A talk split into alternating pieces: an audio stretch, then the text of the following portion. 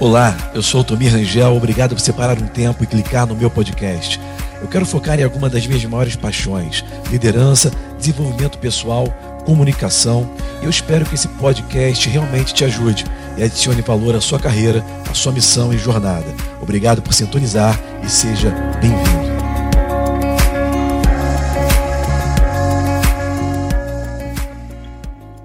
Alô pessoal, seja bem-vindo a mais um culto online, a nossa reunião onde nós alcançamos você aonde você estiver. Eu quero te motivar aos próximos minutos, você ficar bem ligado, inclina seus ouvidos, porque essa mensagem vai trazer alguns segredos que têm a capacidade de trazer à realidade aquilo que Deus quer te dar, aquela vontade boa, perfeita e agradável, algo que você precisa, algo que você deseja.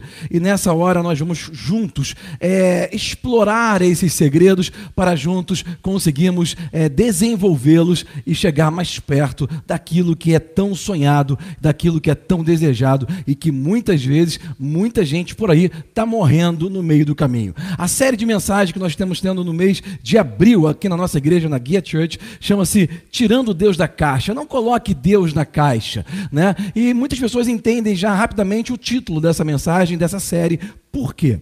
Porque muitas pessoas elas têm assim a tendência de fazer com que Deus faça, opere de uma maneira que elas têm na sua mente pré previamente desenhada, e se aquilo não acontecer daquela maneira, muitas pessoas se frustram, muitas pessoas param de executar a sua fé. Deixa eu abrir espaço aqui para falar um pouco sobre fé. A fé, gente, é um conector. A fé é uma é uma força espiritual, OK? A fé ela foi desenhada para que o ser humano debaixo do céu, aqui nessa terra, tenha como se conectar com coisas invisíveis, coisas espirituais. Quando eu falo de coisas espirituais, eu não quero que você leve isso para o lado religioso. Sabe, características espirituais não tem nada a ver com religiosidade. Características espirituais simplesmente são coisas ou características, habilidades que você não consegue medir em um laboratório. Você consegue medir a sua altura, você consegue medir, sei lá, quantos fios de cabelo você tem, a sua gordura corporal, né? Tudo aquelas coisas são coisas que nós conseguimos medir em laboratório. Isso são características físicas. O que são características espirituais? tudo aquilo que você não consegue medir em um laboratório. E sabe, a fé é a força, é a maior força de todas essas habilidades espirituais. Aquilo que você não consegue medir de maneira é, material ou física, mas ela existe. Até um ateu ele crê que nada existe, está usando a fé. Então perceba que a fé ela foi desenhada para que o ser humano pudesse usá-la e através da fé, se conectar com o mundo invisível e trazer para essa realidade a qual nós vivemos nesse mundo físico material as coisas que estão nas irrealidades da nossa vida. A fé ela funciona para qualquer ser humano. Nós só temos que aprender por onde ela vem, como fazer para liberá-la em nosso favor e não misturar, não cair nas armadilhas que nós temos ao longo do caminho. E é isso que nós vamos trazer nessa mensagem de hoje. E eu, essa mensagem de hoje, na verdade, embora eu traga para você algumas referências bíblicas no Novo Testamento de algumas coisas que a Bíblia nos fala, uh, algumas palavras de Jesus, eu vou voltar para um texto básico base que eu falei para vocês no domingo passado, a qual nós pegamos lá aquela passagem bíblica no Velho Testamento, segundo Reis, no capítulo, uh, no capítulo 5. E tem essa passagem icônica muito conhecida, a qual nós vemos aquele grande homem chamado Naamã, né? um nome que de tanto a gente falar já começa a ficar meio normal para a gente. Ainda bem que meus filhos já nasceram, não corro mais o risco de botar o nome do meu filho de Naamã. Mas o fato é que esse homem Naamã, de acordo com os relatos do das Escrituras. Ele foi um homem, um general do, do, exército da Síria, em determinado momento da história, onde ele foi um homem muito honrado, um homem de muito gabarito, de muita qualidade, ok? E ele era um homem que as pessoas é, é, davam muito valor na sociedade. E nós conhecemos a história, só estou contando para você para lembrar para você os relatos bíblicos. A Bíblia diz que certa menina que era escrava na casa daquele homem chamado Namã, ela que veio de Israel e conhecia conhecia Deus, conhecia Abba, conhecia a fonte da infinita sabedoria, inteligência e criatividade. Ela que conhecia a fonte de toda a vida através dos seus profetas lá em Israel. Ela olhou para aquela doença, para aquela limitação humana daquele homem chamado Namã, e ela, embaixo daquela armadura, ela pôde ver a realidade, né? aquilo que aos, aos olhos das pessoas na sociedade ninguém via. E ao invés de se afastar daquele homem, ela se aproximou, e está aqui um grande segredo: você tem que procurar pessoas na sua vida que vão estar com você quando verem o pior da sua vida e continuarem com você. Sabe, nunca menospreze as pessoas que estão ao seu lado, principalmente os relacionamentos mais próximos, marido e mulher, é, pais e filhos, pessoas que estão próximas a ponto de ver o seu pior e ainda assim não ir embora. Dê valor a essas pessoas, ok? Então a, a Bíblia diz que aquela menina ela viu aquela lepra. ao invés de amaldiçoar e falar assim: ah, tá vendo? Você me tomou como escravo, agora Deus vai pesar a mão sobre a sua cabeça. Ao invés de ela fazer isso, como muitas pessoas talvez hoje na igreja fariam, ela na verdade, deu uma palavra de esperança, deu uma, deu um, uma palavra trazendo para ele uma meta, um objetivo, uma saída.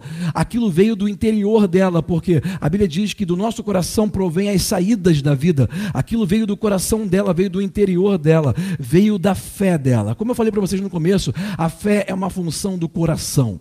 Quando eu falo coração, eu não estou falando sentimentos e nem esse órgão aqui no peito.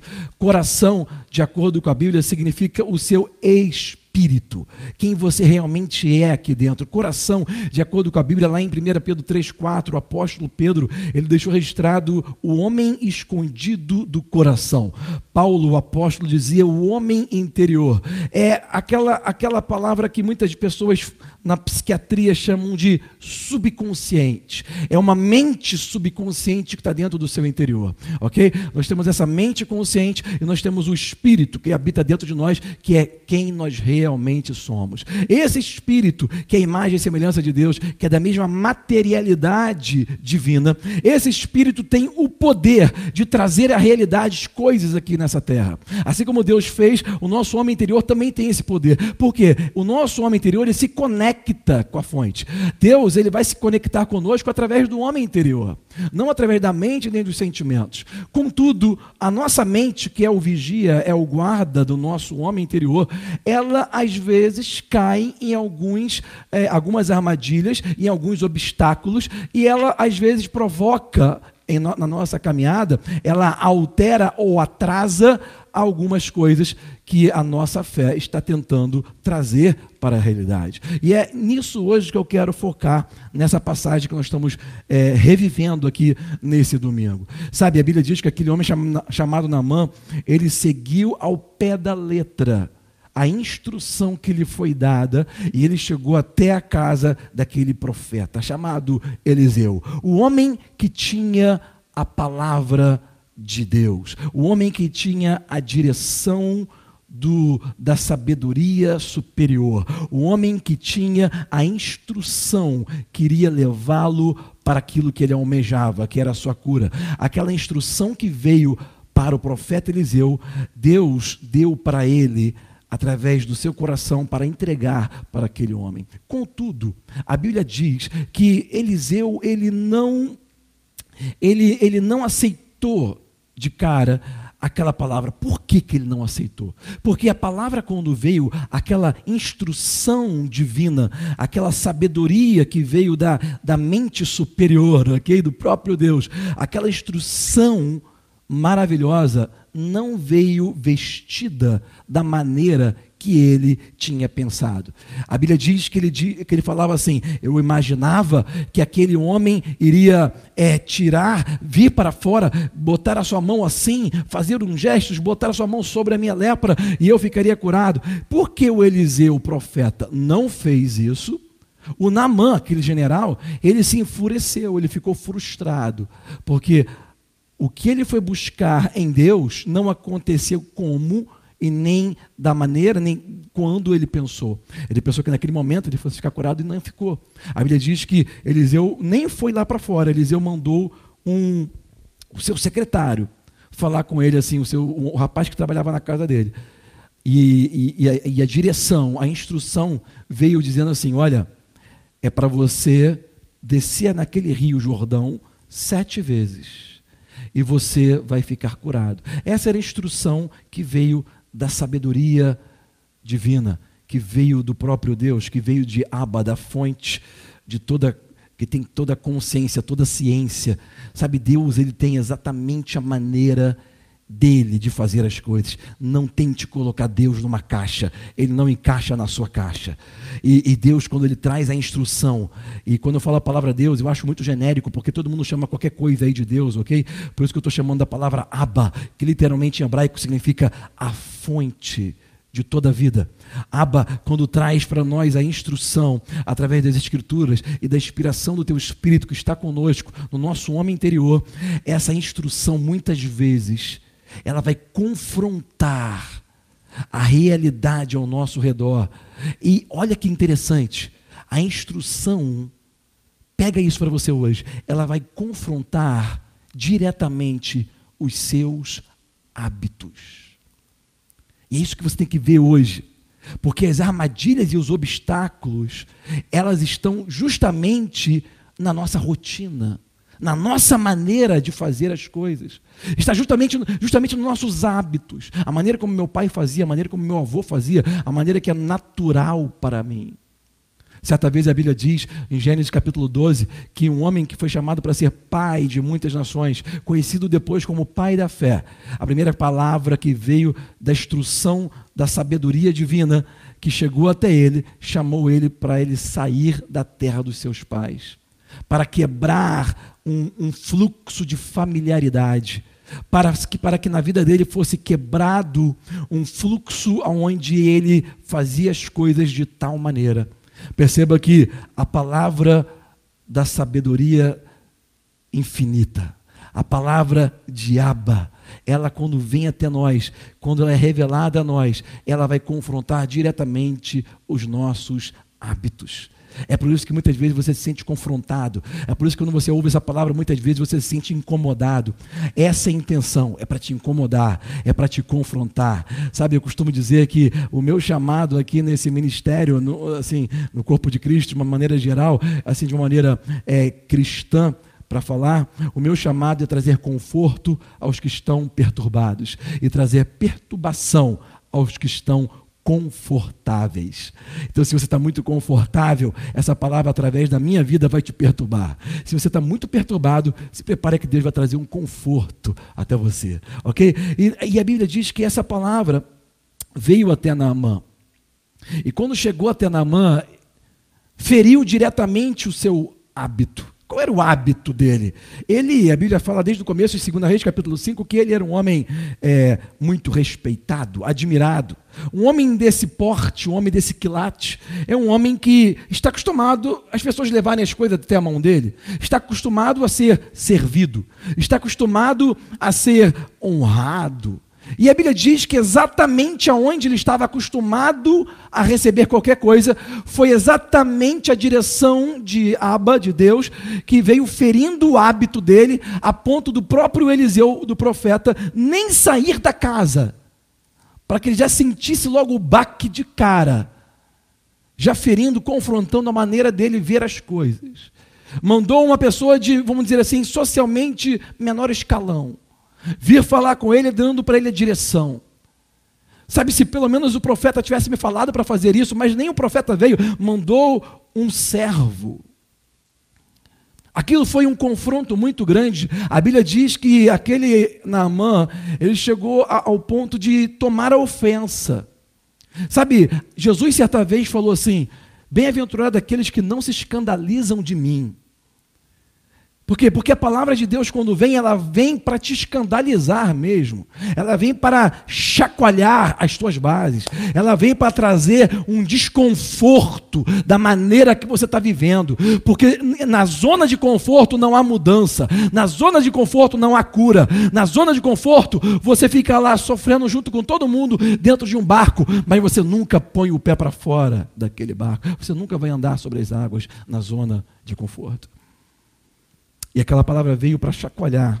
E chacoalhou mesmo. A Bíblia diz que Naamã, ele ficou tão, assim, tão baqueado, que ele se ofendeu, deu as costas e estava indo embora.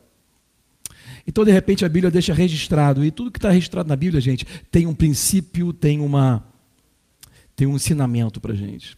A Bíblia deixa registrado que aquele jovem que trabalhava para Namã, um daqueles jovens que trabalhava ali para Namã, um rapaz, chegou até ele. E ao invés de, desculpe aqui o meu francês, ok? Ao invés dele puxar o saco, né? Dele querer é, ser apadrinhado, ele chegou para Namã e falou assim a verdade, dizendo: Senhor, se essa palavra, se o profeta tivesse te dado uma instrução, aonde fosse difícil você realizar, eu te conheço, eu sei que o Senhor faria isso.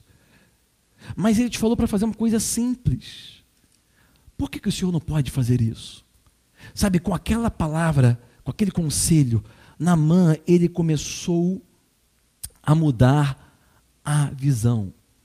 E é isso que eu tenho que te mostrar hoje. Eu quero te, dar, te mostrar hoje três obstáculos mentais que tentam impedir da fé no seu interior te conectar com o seu milagre. Três obstáculos mentais que ao longo da nossa caminhada podem impedir de nós manifestarmos através da fé aquilo que nos foi dado através da revelação da palavra da fonte da vida. Entenda isso. Primeira, primeiro obstáculo: distração. Quando Naamã recebeu a palavra, aquilo veio como um que, uma quebra de hábito. Aquilo veio chacoalhando a sua zona de conforto. Sabe, quando você decide andar pela fé, e Naamã tinha decidido andar dessa maneira, crendo em algo que ele não estava vendo, dando crédito a algo que ele tinha expectativa que iria acontecer. A vida de fé é uma vida de execução. A vida de fé não é uma vida de debates teológicos, não é uma vida de, de, de é, argumentações, não é uma vida de, é, de você ficar deixando a sua mente vagar. Não, a vida de fé é uma vida que executa e minimiza é, a, a, a necessidade de ter que explicar por que está fazendo. A vida de fé, eu costumo dizer que a fé ela é um ato, é um ato da sua iniciativa, é um ato que você inicia em direção a algo que foi falado para você através das Escrituras, através do Espírito de Deus, e você vai em direção àquilo, independente do que está acontecendo. Namã, no começo do capítulo 5 do 2 Reis, ele andou dessa maneira. Quando chegou no momento onde a, o hábito dele, a rotina dele, o brilho dele foi chacoalhado, ele meio que abandonou a fé. Por quê? Porque ele olhou para aquele rio Jordão e quando ele olhou para aquele rio, ele viu que o rio, além daquela situação toda não ser comum para ele, ele viu que o rio era barrento, era sujo, comparado aos rios da terra dele, da terra natal da Síria. Tanto é que está registrado na Bíblia que ele falou que os rios de Farpá, os rios da cidade, da onde ele, da onde ele veio, são muito melhores. E ele argumentou, porque o que ele viu ali estava diretamente impedindo dele continuar a andar pela fé. Aquela, aquela maneira dele ver o rio, quando ele viu o rio Jordão como um rio sujo, aquela maneira dele ver o rio ameaçou o milagre, ameaçou a maneira que ele estava vivendo pela fé. Agora eu quero que você entenda o seguinte: as ameaças que você consegue ver com os seus olhos, elas não são perigo para a sua fé. As ameaças que nós conseguimos ver ao nosso redor com os nossos olhos físicos, elas não significam perigo para o nosso homem interior. Elas são apenas distrações. A maneira que você está olhando para elas está errada. Se você está olhando para elas como um impedimento, elas se tornam um impedimento. Se você olha para elas e fala assim, não, é fácil, como aquele rapaz que trabalhava para ele falou assim: é fácil, você pode. Ele olhou e ele viu que era fácil. Ali ele conseguiu tirar aquela distração da frente. Espero que você tenha pego isso hoje. As distrações na sua vida que você olha não significam perigo. As distrações não são, é, são, essas ameaças, perdão, não são perigos, são apenas distrações. Segundo ponto que eu quero que você veja que nós podemos retirar desse texto. Sabe, eu costumo dizer, eu falo isso nas lives aí do nosso, do nosso Instagram, da nossa igreja Guia Church. Se você começa a andar pela fé, você vai entender que existe uma diferença entre você confiar no caráter de Deus e você confiar nos seus caminhos. Tem muitas pessoas que, que confiam no caráter de Deus, mas quando começam a andar pelos seus caminhos, elas duvidam. Sabe, tem muitas pessoas que creem que Deus pode fazer qualquer coisa, mas nem todas elas creem que Deus vai fazer da maneira que Ele falou ou da maneira que você está percebendo. As pessoas geralmente elas acreditam que Deus vai fazer da maneira delas. Por quê? Porque a tia dela foi, recebeu daquela maneira, porque o irmão da igreja foi daquela maneira. Então comigo também vai ser assim. Sabe, quando você ouviu o testemunho de alguém, como ela recebeu a cura, como ela recebeu um sucesso, como ela, quando você recebeu um depoimento de vida de alguém, glorifica a Deus por aquele sucesso, mas nunca apoie a sua fé naquela experiência. Aquela experiência foi uma experiência na carne que ele teve, que ela teve. Você não pode apoiar a sua fé em nada que é da carne. Aquilo é dele, é só dele, ninguém vai roubar dele, como é a experiência dela, de cada um. Mas com você vai ser diferente. Deus tem um milhão de maneiras para fazer a mesma coisa. Não prenda Deus em uma caixa. Então, o segundo ponto que eu quero te mostrar é esse: cuidado com os desvios.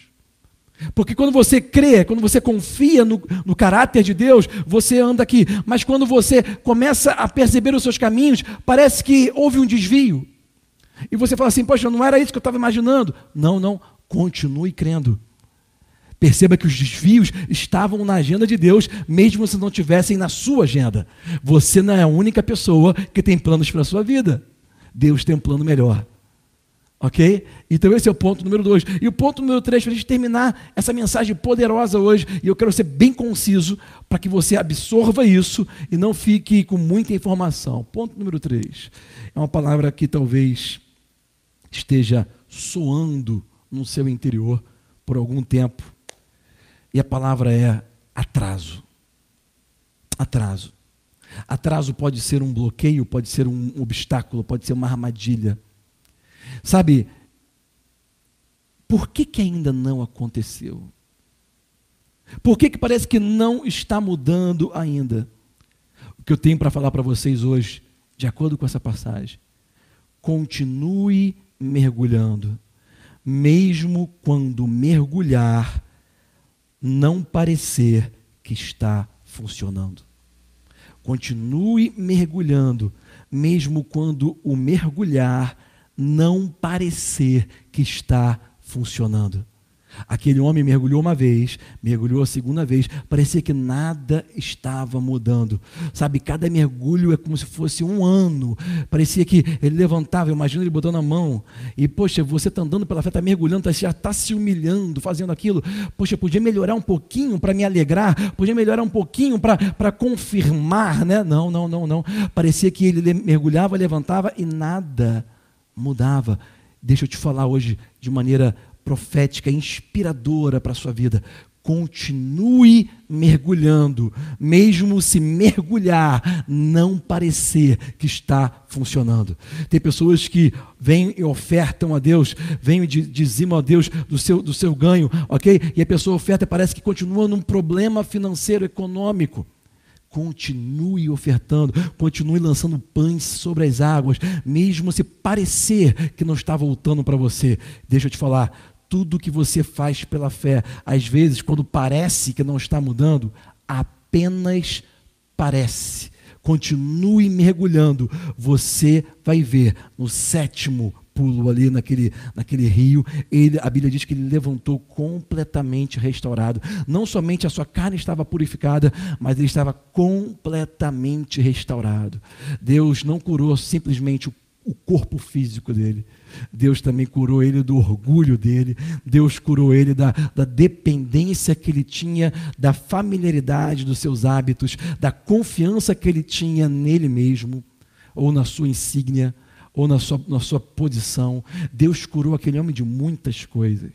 O que, o que, o que Abba, o que Deus, o que a, a fonte, ela quer te limpar completamente. Então hoje, querido, eu te falo, continue mergulhando, mesmo se mergulhar parecer que não está funcionando. Pega para você esses três pontos hoje e seja abençoado na prática da palavra.